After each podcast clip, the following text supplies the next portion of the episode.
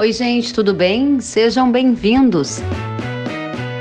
No episódio de hoje, o nosso assunto é o dólar. Será que a moeda norte-americana vai subir ou cair até o final deste ano? E qual é a tendência para 2021? Nosso convidado é o economista-chefe do Sicredi, Pedro Ramos. Ele nos conta o que vem por aí.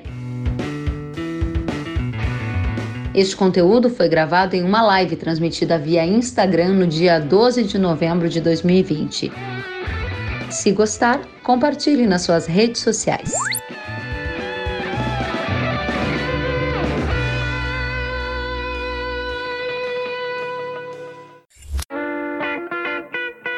Boa noite, Pedro. Seja muito bem-vindo. Boa noite, Ellen. Boa noite a todos os seus seguidores e participantes aqui da, da live no dia de hoje. Muito obrigada. Pedro Ramos, economista-chefe do Cicred. Pedro é também doutor em economia pela Universidade Federal do Rio Grande do Sul, se especializou em modelagem macroeconômica, tem mais de 10 anos de experiência na construção de cenários e está várias vezes lá entre os top 5, entre os que mais acertam câmbio. Como é que faz para acertar câmbio? É tão difícil? Conta pra gente qual é o cenário hoje e o que vem pela frente, hein, Pedro? Bem, Kelly, para a gente saber para onde o câmbio vai, no fundo a gente tem que entender o que fez ele ter essa desvalorização cambial bastante aguda, né? E a gente pode elencar três grandes fatores, né? Alguns deles é mais fácil prever, uh, outros nem tanto, né? Um deles é a pandemia.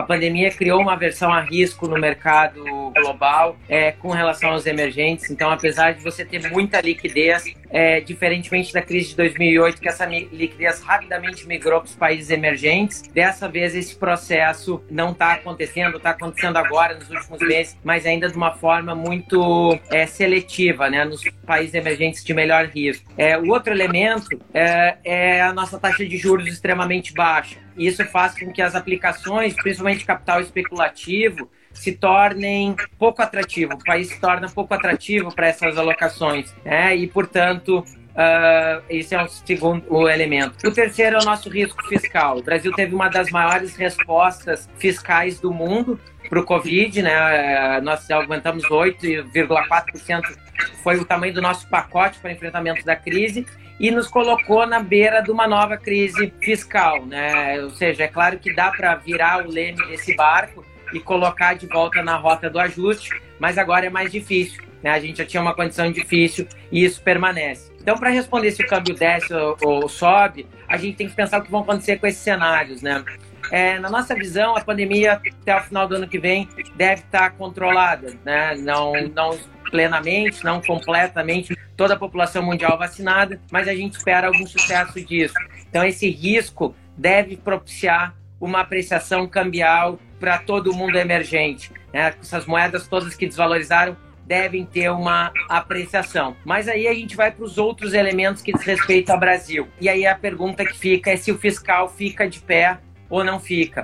Né? Ou seja, se a gente respeita a regra do teto, do gasto, ou se a gente né, vai tentar flexibilizar essa regra.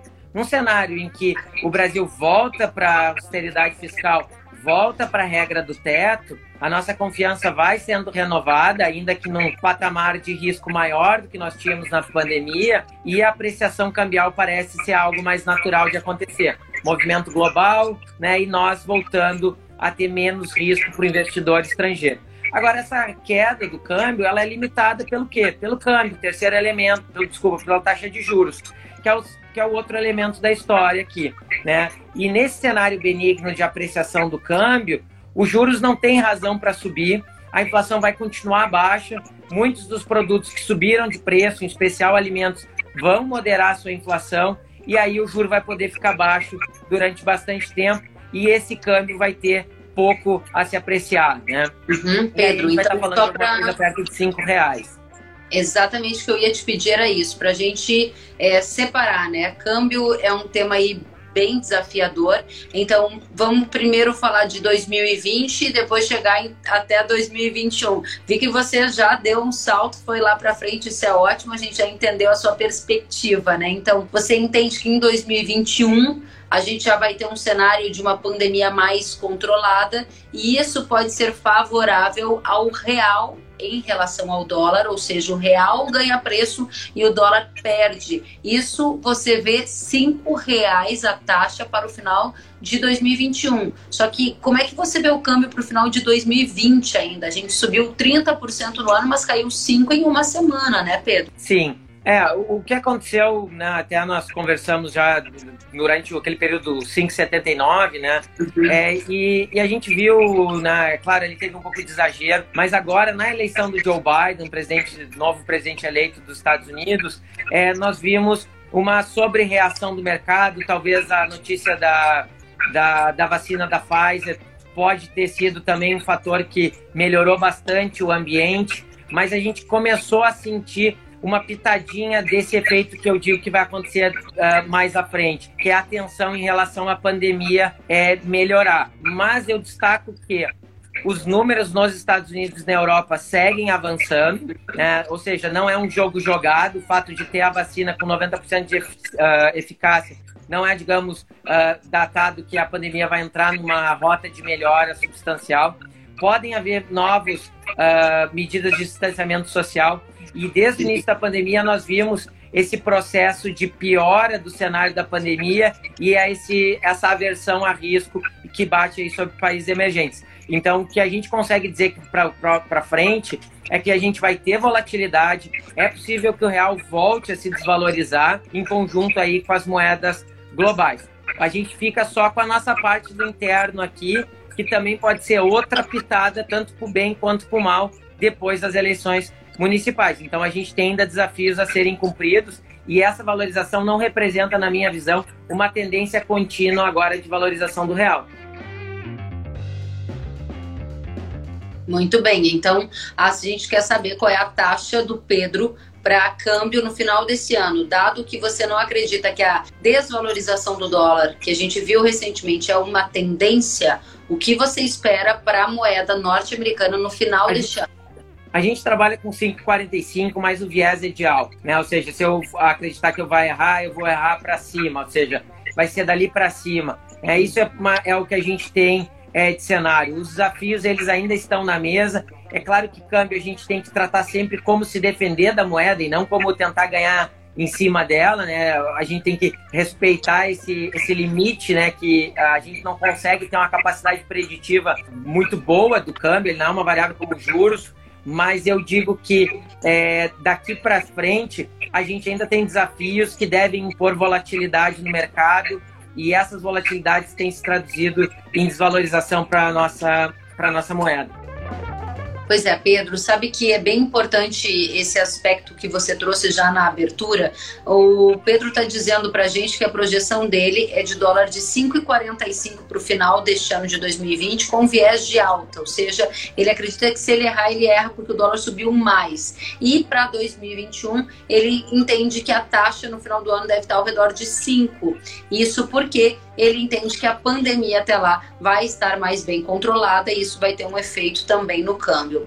Pedro, você sabe que no agro a gente está vendo o pessoal plantar a safra atual com um câmbio ao redor de 5,50, 5,70 e colher um câmbio mais baixo pode fazer o preço da commodity também recuar em reais por saca. E esse é um dos grandes riscos, né, o descolamento. Vamos separar esse aspecto de câmbio em dois tipos, se você concordar.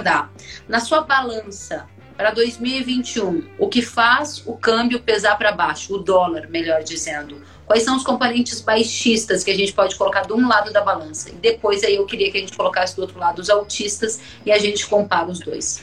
Bom, eu acho que o controle da pandemia, esse é, é chave.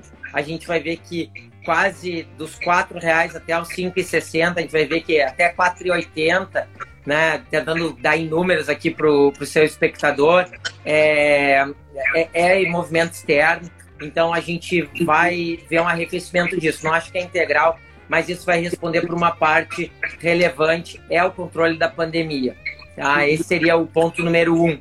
O ponto número dois seria o nosso controle fiscal, né? ou seja, é, encabeçar as reformas de frente, conseguir passar nessa a PEC emergencial, aprovar um orçamento do ano que vem, uh, viabilizando uma renda, é a renda cidadã, renda Brasil, Bolsa Família turbinado, enfim, o programa que possa é, ajudar essa população de mais baixa renda que está sofrendo mais com a pandemia, conseguir fazer essa transferência de renda sem romper a regra do teto, né? Eu diria que seriam fatores que colocariam a moeda brasileira para baixo. Uhum, muito interessante. Sabe que hoje o ministro da Economia, Paulo Guedes, em um evento, ele chegou a dizer que se houver uma segunda onda de Covid-19 aqui no Brasil, não há como não contar com o auxílio emergencial. Que tipo de elemento isso te dá para o ano que vem, especialmente? A gente viu Europa, Estados Unidos enfrentando essa segunda onda,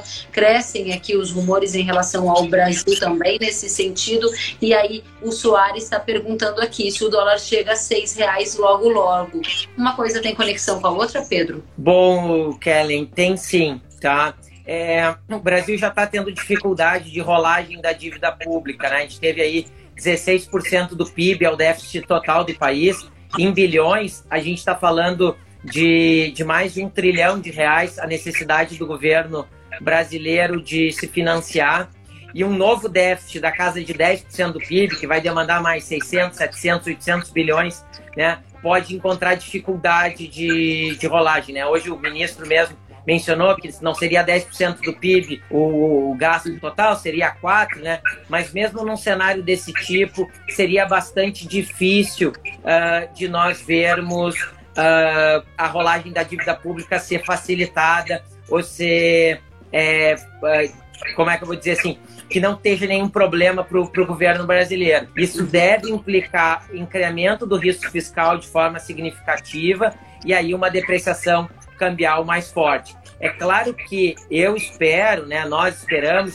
que a medida não seja simplesmente abre a, a chave do cofre, né, libera mais dinheiro, porque o ministro sabe dessa limitação fiscal. Possivelmente uhum. um novo estado de calamidade, um novo orçamento de guerra, podem vir com medidas compensatórias do ponto de vista de despesa pública que não façam com que a despesa líquida ou ampliação da dívida pública ocorra como aconteceu nesse ano. É, que simplesmente só aumentou a despesa, né? Você pode ter iniciativas sobre a receita ou mesmo corte de, de, de outras despesas em pró aí de mais uma rodada do chamado, né, do, do auxílio emergencial, do Corona Voucher, né? Agora vamos lá para fora um pouquinho e saber como que o resultado das eleições dos Estados Unidos é, vai impactar na curva de câmbio. A gente viu durante agora a disputa eleitoral, a apuração, o favoritismo de Biden fazerem o dólar perder valor, né? E esse foi um dos motivos apontados por economistas para recente valorização também do real em relação ao dólar ou vice-versa. É uma tendência Biden eleito presidente dos Estados Unidos, dólar mais fraco? Eu acho que o que acabou acontecendo é que o, a, a gente viu uma despressurização no risco global e uma uh, e, e, um digamos e um efeito que a gente consegue ver de ganho de atividades. Né? Bolsa foi para cima, commodity foi para cima, petróleo subiu muito forte, então uma, um bom termômetro para atividade econômica global. E eu acho que o que acabou sendo precificado é um pacote fiscal novo nos Estados Unidos, que eu ainda tenho dúvidas sobre a magnitude. Eu acredito que se vir vai, vai ser pequeno, o Senado provavelmente vai ser republicano, e a gente só vai saber em janeiro se vai ser republicano ou não. Então, é, eu não tenho uma crença tão forte no pacote fiscal é, por, por, parte dos Estados Unidos, é, e, e, mas o mercado acabou acreditando nisso e acabou tendo essa despressurização no risco, ganho de atividade e melhorou o câmbio. Agora, eu acho que um canal importante de a gente estar atento é como o yuan vem se valorizando nos últimos períodos, especialmente nessa janela que ficou mais clara a eleição de Joe Biden. Talvez o embate grande que Trump teve, presidente dos Estados Unidos, né, atual Donald Trump teve é, com a China, piorou uh, o desempenho econômico do país.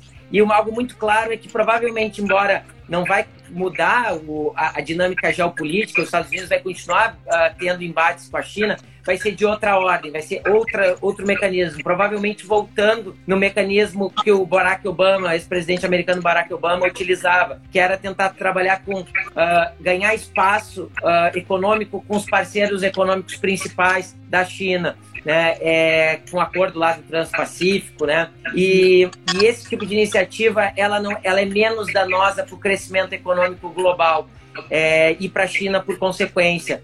Então, se, se uh, nessa lógica, eu acredito que o Yuan tem continuado sua valorização, que inclusive ajuda os nossos produtos chegarem mais baratos lá e continuarem se valorizando, valorizando commodity. Então, eu acho que essa queda recente que a gente viu tem uma questão de pacote fiscal e tem uma parte relacionada à geopolítica, talvez um embate menos danoso para o crescimento econômico chinês, que para nós somos parceiros comerciais fortes da China, acabamos nos beneficiando nisso através dos commodities. Muito bem. Então, a China, na sua visão, vai continuar com essa saúde econômica que você mencionou e os demais países, a economia mundial, ela vai ter uma recuperação ao longo de 2021 a ponto de também repercutir aqui internamente no Brasil? Bom, eu acredito que o, vamos separar a China do resto do mundo, né? Acho que a China tem um caso bastante próprio pelo fato de ter controlado a pandemia antes que todo mundo, ainda mantém esse controle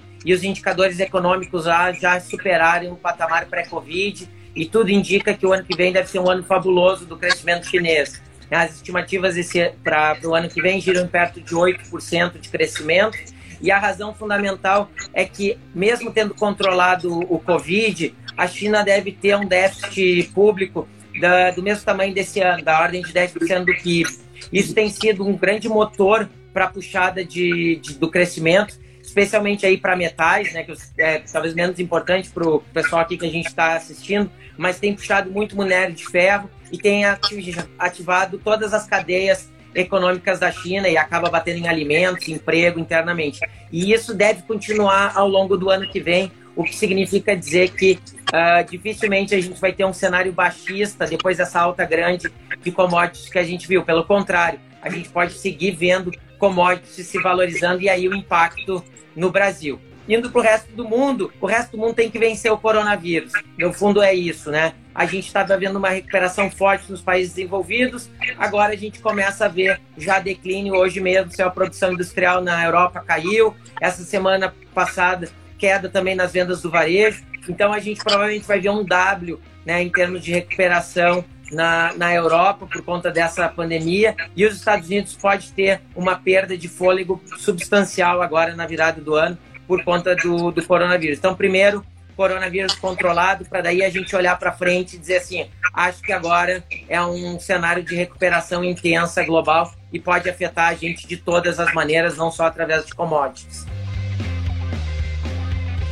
Interessante, está muito claro que boa parte dos seus cenários para câmbio estão aí alicerçados na resolução ou não da pandemia, ou seja, há uma névoa, a gente vê a vacina, o mercado comemora, vê mais casos, uma segunda onda, o mercado aumenta a aversão ao risco, ou seja, é um dos principais gatilhos também para a formação do câmbio. Pedro, eu sei que você tem horário, a gente combinou. Quero que você então deixe para nossa audiência a mensagem chave. Você já disse dólar para 2020 a sua expectativa é 5,45, então você está em linha com a pesquisa Focus, que também tem 5,45 para o final do ano, e para o ano que vem você enxerga um dólar de 5. O que não pode sair do nosso radar? Qual é a grande questão que pode é, manter a gente aí num dólar mais próximo de 6, como era a pergunta da nossa audiência?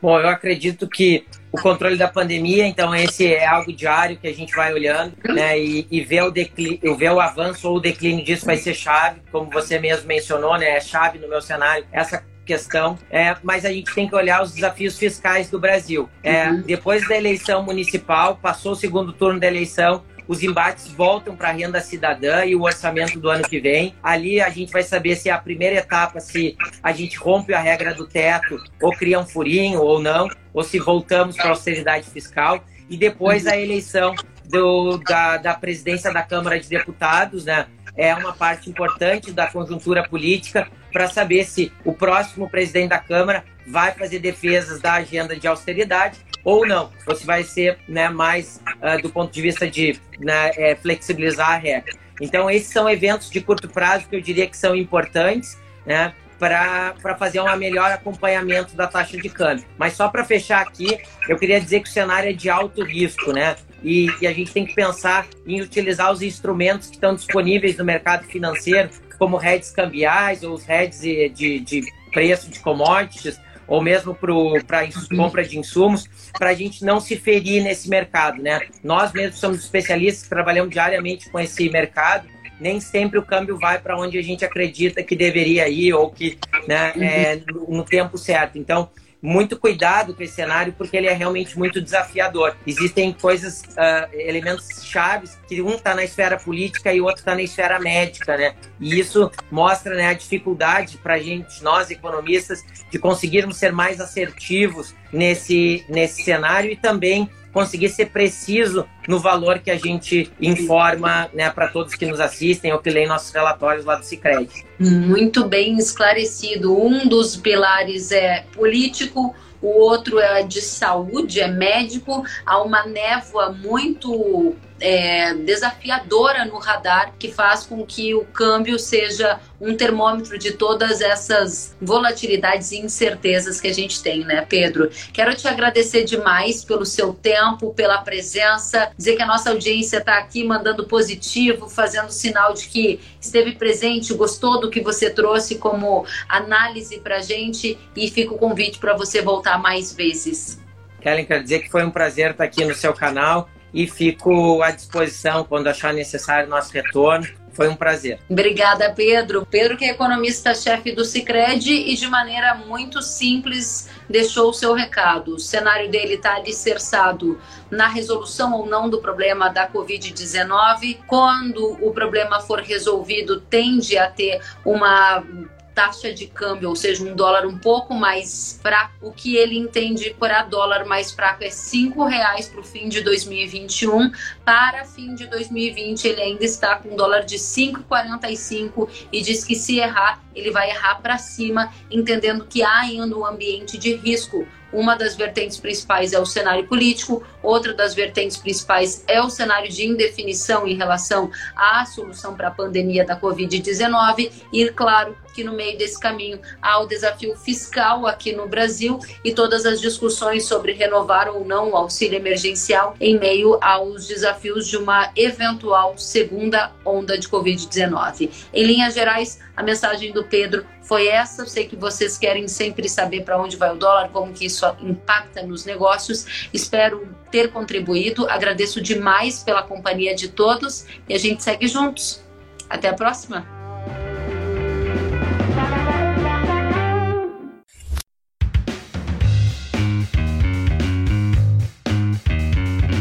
Que bom que você gostou da entrevista e ouviu todo o conteúdo. Se quiser acompanhar as atualizações, siga kellen.severo no Instagram.